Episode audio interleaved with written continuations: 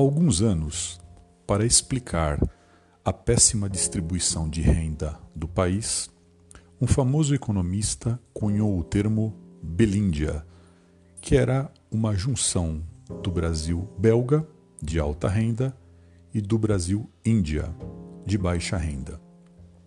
Os casos de coronavírus se iniciaram no Brasil belga e, lamentavelmente, em linha com aquilo que os principais médicos e sanitaristas e cientistas previam, chega com força no Brasil Índia, quando batemos o recorde de casos registrados e principalmente quando superamos as 10 mil mortes. Isso ocorre num momento de agudização de uma extemporânea crise política, que esta semana se materializou de duas formas. A primeira delas, esta marcha de empresários e do presidente da República cruzando a Praça dos Três Poderes, causando aglomeração e chegando para uma reunião não agendada com o presidente do Supremo Tribunal Federal. Aquilo que seria supostamente um evento midiático para o governo acabou se tornando apenas num lamentável desrespeito às rotinas do que serve da independência dos três poderes.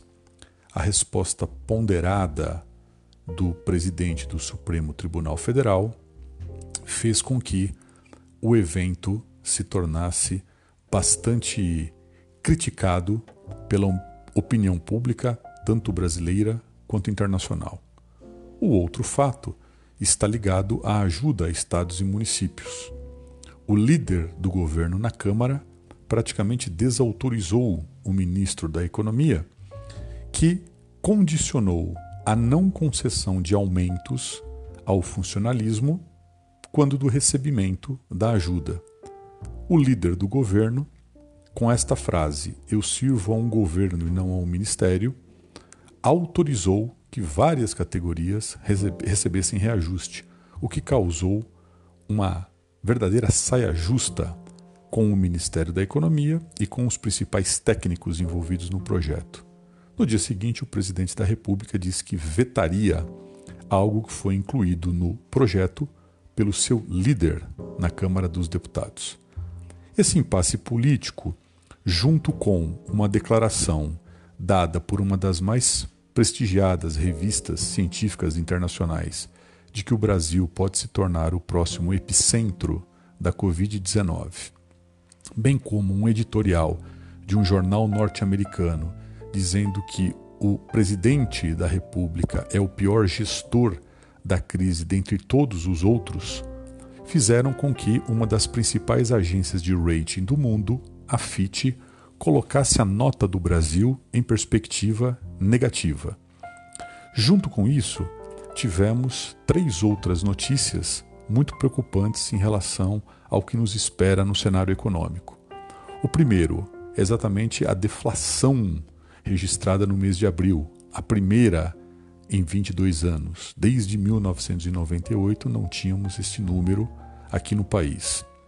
Em seguida, o dólar batendo seu recorde nominal e chegando a R$ 5,80.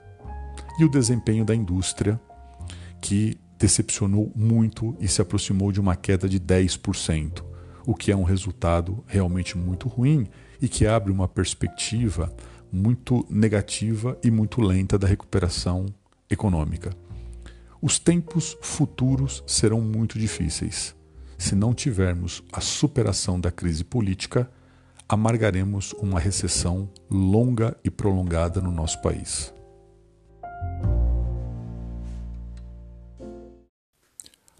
A semana termina com o relatório da Secretaria de Política Econômica projetando uma queda do PIB de 4,7% no ano de 2020, com inflação abaixo do piso da meta, gravitando aí em torno de 1,77%.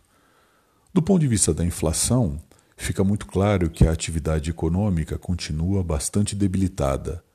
salvo alguns aumentos pontuais, principalmente na área de alimentos, os demais preços da economia, considerando que a demanda e o consumo interno respondem pela maior parte do PIB pelo lado eh, da procura, se mantêm bastante debilitadas em relação ao comportamento da economia brasileira e da economia mundial em face da pandemia. Do ponto de vista da queda do PIB, e uma boa parte da queda do PIB está muito ligado à queda da demanda, se confirmada a expectativa do governo, será a maior queda do PIB desde que a estatística é feita. E essas estatísticas se iniciaram no primeiro ano do século XX. Portanto, desde 1901, essa seria a maior queda do PIB. A má notícia é que essa previsão é otimista em relação a todas as projeções que são feitas, seja por organismos internacionais, seja por consultorias ou mesmo por bancos aqui no Brasil. A expectativa é que a queda do PIB fique entre 5% e 10%, o que certamente gerará impactos ainda mais graves na demanda, por conta do aumento do desemprego, que de resto já foi captado pelo IBGE no mês de março. Os efeitos de abril só serão conhecidos nos próximos dias, mas se percebe um aumento da desocupação, principalmente nas principais regiões metropolitanas do país. Em paralelo, a aprovação do presidente da República, que caiu bastante nas faixas de maior renda e na parcela mais escolarizada da população, cresceu na população mais pobre. Por uma razão muito simples. Essa popularidade tem sido anabolizada pelo efeito dos 600 reais. O efeito dos 600 reais é considerável comparando-se ao que essa parcela da população recebia do Bolsa Família. O orçamento do Bolsa Família, previsto para o ano de 2020, está aí na casa de 30 bilhões de reais. Somente nesses quatro meses, a previsão de gastos com os 600 reais totalizam 124 bilhões aproximadamente. A questão é que esta ajuda tem data para terminar. A partir do mês de julho, essa parcela da população volta a receber apenas a parcela do Bolsa Família. A título de números, vale a pena dizer que a média de recebimentos de uma família de 190 reais, e algumas famílias passaram a receber 600 e caso ela seja monoparental, 1.200 reais. É um aumento de renda considerável para essa parcela mais vulnerável. A grande questão é que a partir de julho passa a ficar insustentável do ponto de vista fiscal. Considerando-se todas as confusões políticas pelas quais esse governo tem passado, de resto capturadas pelas principais agências de classificação de risco internacionais, os desafios de enfrentamento da recessão serão profundos a partir do segundo semestre.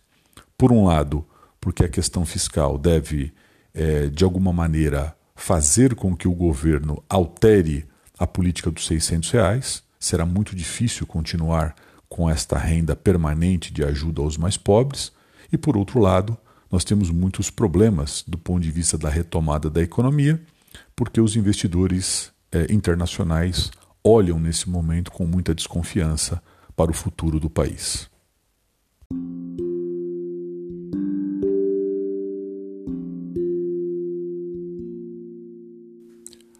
A semana termina com o relatório da Secretaria de Política Econômica projetando uma queda do PIB 4,7% no ano de 2020, com inflação abaixo do piso da meta, gravitando aí em torno de 1,77%.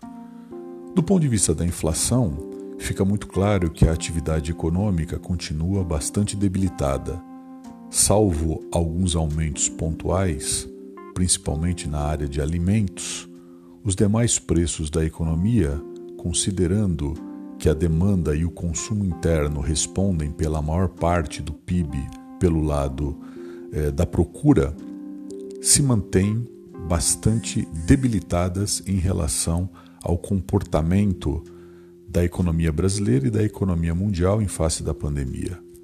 Do ponto de vista da queda do PIB, e uma boa parte da queda do PIB está muito ligado à queda da demanda, se confirmada a expectativa do governo, será a maior queda do PIB desde que a estatística é feita. E essas estatísticas se iniciaram no primeiro ano do século XX. Portanto, desde 1901, essa seria a maior queda do PIB. A má notícia é que essa previsão é otimista em relação a todas as projeções que são feitas, seja por organismos internacionais, seja por consultorias ou mesmo por bancos aqui no Brasil. A expectativa é que a queda do PIB fique entre 5% e 10%, o que certamente gerará impactos ainda mais graves na demanda, por conta do aumento do desemprego que de resto já foi captado pelo IBGE no mês de março. Os efeitos de abril só serão conhecidos nos próximos dias, mas se percebe um aumento da desocupação, principalmente nas principais regiões metropolitanas do país. Em paralelo, a aprovação do presidente da República, que caiu bastante nas faixas de maior renda e na parcela mais escolarizada da população cresceu na população mais pobre. Por uma razão muito simples. Essa popularidade tem sido anabolizada pelo efeito dos 600 reais. O efeito dos 600 reais é considerável comparando-se ao que essa parcela da população recebia do Bolsa Família. O orçamento do Bolsa Família, previsto para o ano de 2020, está aí na casa de 30 bilhões de reais. Somente nesses quatro meses, a previsão de gastos com os 600 reais totalizam 124 bilhões aproximadamente. A questão é que esta ajuda tem data para terminar. A partir do mês de julho, essa parcela da população volta a receber apenas a parcela do Bolsa Família. A título de números, vale a pena dizer que a média de recebimentos de uma família é de 190 reais, e algumas famílias passaram a receber 600 e caso ela seja monoparental, 1.200 reais. É um aumento de renda considerável para essa parcela mais vulnerável. A grande questão é que a partir de julho passa a ficar insustentável do ponto de vista fiscal. Considerando-se todas as confusões políticas pelas quais esse governo tem passado, de resto capturadas pelas principais agências de classificação de risco internacionais, os desafios de enfrentamento da recessão serão profundos a partir do segundo semestre. Por um lado, porque a questão fiscal deve, é, de alguma maneira, fazer com que o governo altere a política dos 600 reais. Será muito difícil continuar com esta renda permanente de ajuda aos mais pobres. E, por outro lado, nós temos muitos problemas do ponto de vista da retomada da economia, porque os investidores eh, internacionais olham nesse momento com muita desconfiança para o futuro do país.